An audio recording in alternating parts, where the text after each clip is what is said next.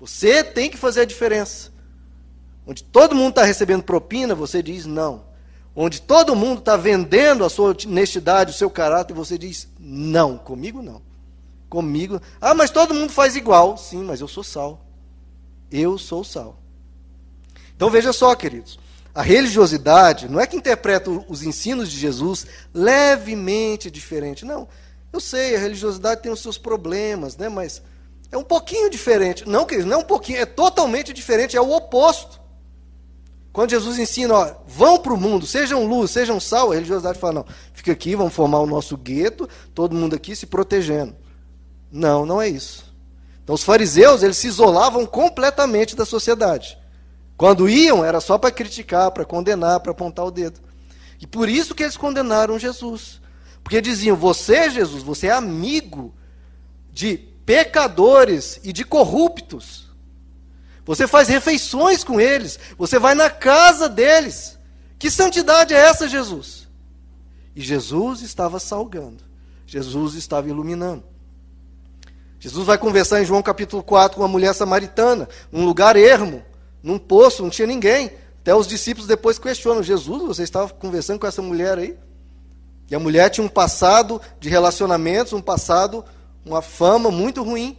Mas Jesus foi lá para iluminar aquela pessoa e salvou, não apenas ela, mas a cidade dela inteira. Porque ele não se isolou, porque ele foi fazer o bem. Abra comigo, queridos, um texto aqui muito interessante, Lucas capítulo 7. Lucas 7, então vejam só: carne, vaidade, mundo, negar-se a si mesmo, ser santo, tudo isso se dá no coração. É nos tornarmos ovelhas, interpretar a Bíblia conforme Jesus. Lucas 7, olha a enrascado que Jesus se meteu. Lucas 7,36, convidado por um dos fariseus, olha aí já o problema, o religioso, para jantar, Jesus foi à casa dele e reclinou-se à mesa. Ao saber que Jesus estava comendo na casa do fariseu, fariseu, certa mulher daquela cidade, uma pecadora, então uma pessoa com um passado ruim, trouxe um frasco de alabastro com perfume e se colocou atrás de Jesus a seus pés.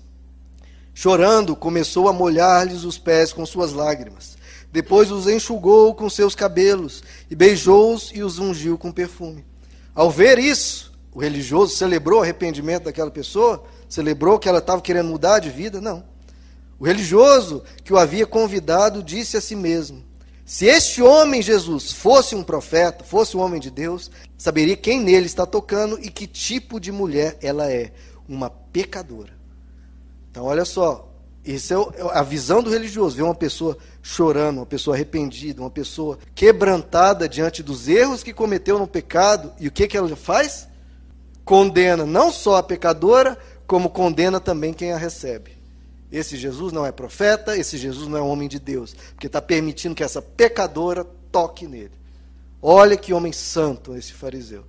Jesus começa a dizer então, verso 40: Então lhe disse Jesus: Simão, tenho algo a lhe dizer. Dize, mestre, disse ele. Dois homens deviam a certo credor. Um lhe devia 500 denários e o outro 50. Nenhum dos dois tinha com que lhe pagar. Por isso, perdoou a dívida a ambos. Qual deles o amará mais? Simão respondeu: Bom, suponho que aquele a quem foi perdoada a dívida maior. Você julgou bem, disse Jesus. Em seguida, virou-se para a mulher e disse a Simão: Vê esta mulher? Entrei em sua casa, mas você não me deu água para lavar os pés. Ela, porém, molhou, molhou os meus pés com suas lágrimas e os enxugou com seus cabelos. Você não me saudou com um beijo, mas esta mulher, desde que entrei aqui, não parou de beijar os meus pés. Você não ungiu a minha cabeça com óleo, mas ela derramou perfume nos meus pés. Portanto, eu lhe digo, é Deus que está falando isso, queridos. Eu lhe digo, os muitos e muitos e muitos pecados dela lhe foram perdoados, pois ela muito amou. Mas aquele a quem pouco foi perdoado, pouco ama. Então Jesus disse a ela, na frente daquele religioso: Minha querida, os seus pecados estão perdoados. E os outros convidados começaram a perguntar, a se escandalizar: Quem é este que até perdoa pecados? E Jesus disse à mulher, sem medo do, dos olhares de críticas, das ofensas: Não, a sua fé, querida, te salvou. vá em completa paz. Então, aquele homem que rebaixou a mulher, é uma pecadora, essa pessoa está condenada, e rebaixou Jesus, esse não é um homem de Deus. Qual que é a resposta de Jesus? Jesus coloca aquela mulher acima dele. Você ama pouco, ela ama muito. Os pecados dela estão perdoados e ela está salva.